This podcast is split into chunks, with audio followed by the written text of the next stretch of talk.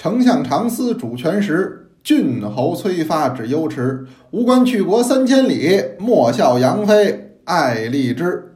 大家好，我是杨多杰，今天是二零二一年一月二十一号，欢迎您收听《天天多聊茶》。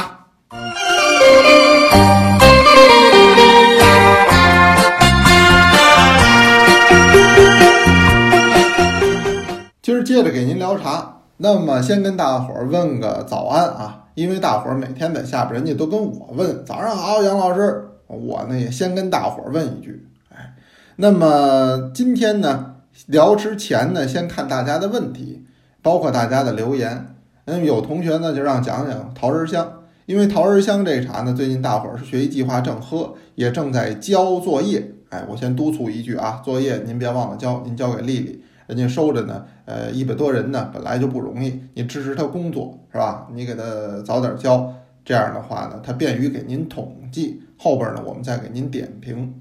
也有同学呢说桃仁香喝出了奶香感，这开始我不敢说，为什么呢？我怕诱导您，您没喝出来，我老说这好像显得暗示您似的，实际呢多少有一点，确实有。那么再有就是那个坚果香，这个都存在。那么也有人问了关于这个茶的一些问题，这都别着急啊，我预告一下，咱们回头单独拿出一期来给您聊这茶，同时聊大伙儿的这个作业，这样的话呢，互相之间就有了这么一种互动。别看咱们身处天南海北，但是咱们因为一杯茶而联系在了一起。那么也有同志说了，说听这个天天多聊茶呀，这叫什么呢？每日早晨必备的补品。嘿，您瞧这话说的，我本来想能够陪伴就不错了，没想到还给您补点什么。行，那咱早上起来听会儿这个是吧？这个反正都是爱茶人，聊的都是与茶相关的事儿。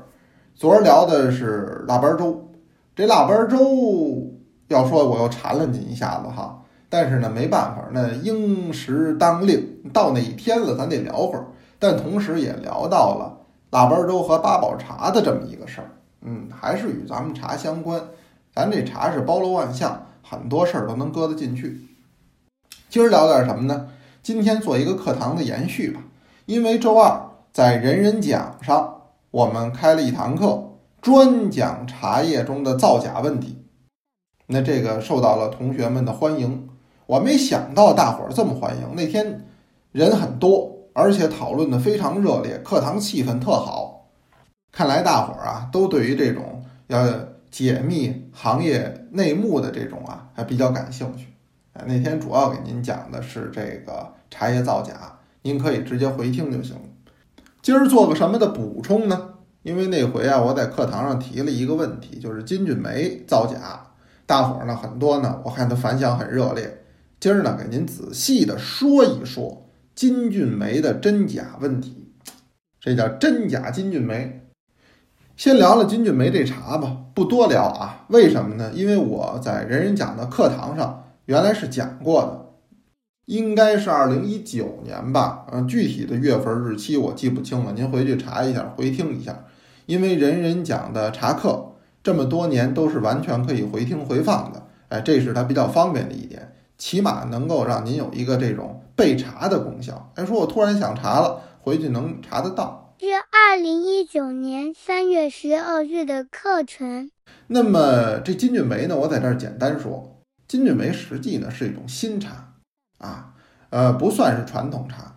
我上课的时候给您讲过，中国名茶三大类是吧？一种呢叫做传统名茶，一种呢叫做恢复历史性名茶，还有一种呢叫创新性名茶。所谓创新性名茶，就是说在新中国成立之后，在工匠的巧思之下完成而问世的新种类的这个茶，而且呢，它因为一定时间，呃，为人们所熟知，被人们所认可，又从一个新秀变成了一个明星，那就叫做名茶，是创新名茶。在这个创新名茶虽占一个“新”字，但绝大部分也有几十年的历史，有的是建国初期就创制的。也有呢，是改革开放初期创制的。咱们现在改革开放都四十周年了，您就想想，那要是创新名茶是改革开放初期，来给您创制问世的，那这个年头也不少了，工艺呢，哎，也挺老的了。所以虽带一个新字儿，但实际有的创新名茶也不新了。但是金骏眉在这里边是个特例，为什么呢？因为它确实占个最，它是最年轻的名茶。有多年轻呢？想着做金骏眉这件事儿，就是有这么一个念头，萌生这么一个想法。这个大概都是在二零零五年前后的事儿。您您听我聊这个课堂里的事儿哈，我就不给您在这细说了。真正做出第一批金骏眉大概是零六年，但是当时没有批量生产，这只能是小范围试做。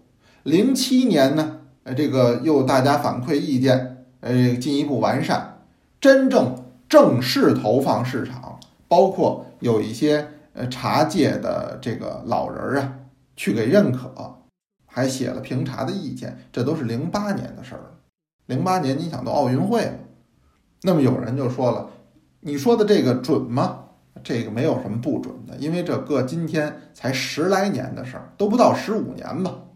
您在，零八年算到今年还不到十五年呢，那么，呃，凡是经历的人呢也都在，哎，这点事儿呢，呃，资料也都在，没有什么说不清楚的。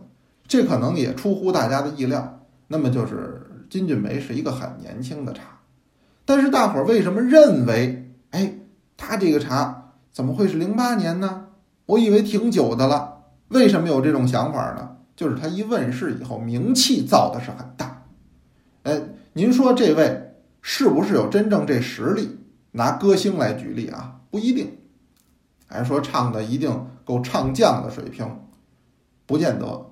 但是有的人家那腕儿大，这你也得承认，人家能带流量，人家有粉丝，人家一出专辑呢就能销售，人家有这种咱们叫流量明星。嗯，一另一种呢叫实力明星。现在这是两大类。原来有一个这综艺节目，就那歌手，我看那会儿呢叫《我是歌手》，后来又改叫歌手以后呢，我就没看过了，因为好多年我不怎么看电视。那里边请出来的人都是，您说是名人吗？反正比我有名。但是您要在那个歌星里边，哎，这放在这堆儿里算，他还真算不上多有名气。哎呦，但是唱的真好，我那会儿挺爱看那节目。这道理其实差不多。您说金骏眉是不是全中国最好喝的红茶呀？那真不一定，仁者见仁，是智者见智。但是你得承认，金骏眉实际是在中国这红茶堆儿里边腕儿现在是大的，甚至于说可以是最大。为什么这么说？那天不是在北京人民广播电台做节目吗？做节目就聊红茶，他们这节目组啊。请了一调查公司，花钱请的，调查了一千多人，就是您对红茶的一个认知，您平时喝不喝，您都喝什么红茶？后来这个数据就到了我手里，我跟那主持人呢，就照着这个数据给您聊。我拿这数据一看呀，我也有点惊，为什么呢？大伙熟知的红茶种类，投票啊。因为它是统计数据，它有一个百分比。那么排名第一的竟然就是金骏眉，哟！我说由此可见，这个金骏眉短短十余年间，这个腕儿是真起来了。当然喽，好的金骏眉很不便宜了。反正我没花钱买过金骏眉，这是实话实说。哎，那这个跟各位都得有什么说什么。为什么呢？太贵，不是我这个水平啊。能够消费得起和负担得起的，有时候人要送一点儿呢，咱们就尝尝；哎，跟着一块儿喝点儿呢，咱们就蹭两杯。您让我自己掏钱买，哎，我目前呢，第一我没有这个欲望，第二我也没有这个实力。有人说那得多少钱一斤呢？反正要是桐木关武夷山正产区的那个金骏眉，按照好工艺来做，那么起码得几千块钱吧。哎，市面上买几千块钱，小几千您还真不见得买得到。哎，我说成本价大概就是小几千块钱，嗯，很很贵。那么这里边就有个问题，什么问题呢？那就是现在金骏眉在市场上却很多，我不相信那么多的朋友，就是参加那次调查的人，喝的都是那个大几千一斤的金骏眉，不一定。我也问过身边很多的人，人说我们都收礼收着过金骏眉啊，或者我们也买过金骏眉啊，多少钱一斤呢？多少钱一斤的都有，哎，有大几百的，哎，有小几千的，有小几百的。您在市面上看，您包括上某宝上您搜，这都有。这里边呢，说那差别在哪儿呢？哎，我跟您说差别在哪儿？差别主要呢，第一个就是个产地，真正金骏眉啊，它讲究啊。就咱们零八年创制出的这款，因为本来也是在武夷山桐木关创制的，就跟咱喝那正山小种是一个地儿的。它也要求这个茶青取自武夷山的桐木关保护区范围之内，用它这个里边的这个大的茶树的品种宝库，咱们今儿就叫菜茶品种，按这个来制作。但是现在市面上大量的金骏眉呢，拿什么做呢？您比如福建一省产金骏眉吧。现在呢，福建全省恨不得都有。他拿一个品种叫浮云六号，上课我提过一嘴。浮云六号，您听这名字就听出来了。福呢就是福建之福，云是云南之云，就是福建与云南茶树的这么一个杂交品种。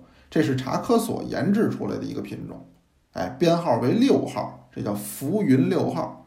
这个品种呢很好种，好种呢。呃，也比较的好产，所以呢，推广的比较开。呃，在这个福建全境，甚至于中国很多的茶区，都可以看到浮云六号的身影。现在很多金骏眉就是拿浮云六号做的。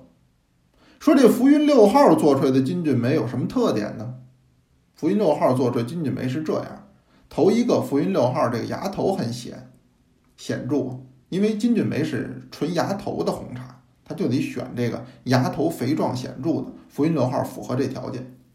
二一个来说呢，浮云六号，您看那个芽头，您比如喝那个银针呢，您发现上面有那个小白毫，所以它叫白毫银针。咱们老百姓讲话呢，就是小白毛。嗯，原来还有那教授问我们说，这这这这个我这茶一沏上面就一层白毛，这是不是坏了呀？不是，我说这您那是高档茶，您那都是芽头。哎，您那上面的白毫往下一脱落，浮在这表面上，你觉得坏了，实际不是。那么这个浮云六号的这个茶毫啊，就非常的不容易脱落，这也是它的特点。所以这个茶一经揉捻，按红茶的工艺制作，它一揉捻，茶汁外流，茶汁外流附着在表面，就跟这个茶毫啊就沁上了。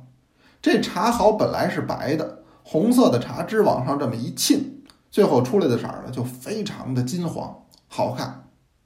那么最后工艺上啊，再上一道色选机，色选机呀，把这个颜色就按照你需要再给你选出来。所以这个茶真正做成成品之后，拿浮云六号按照金骏眉这工艺去做，做出来那茶特别的金黄，卖相就特好。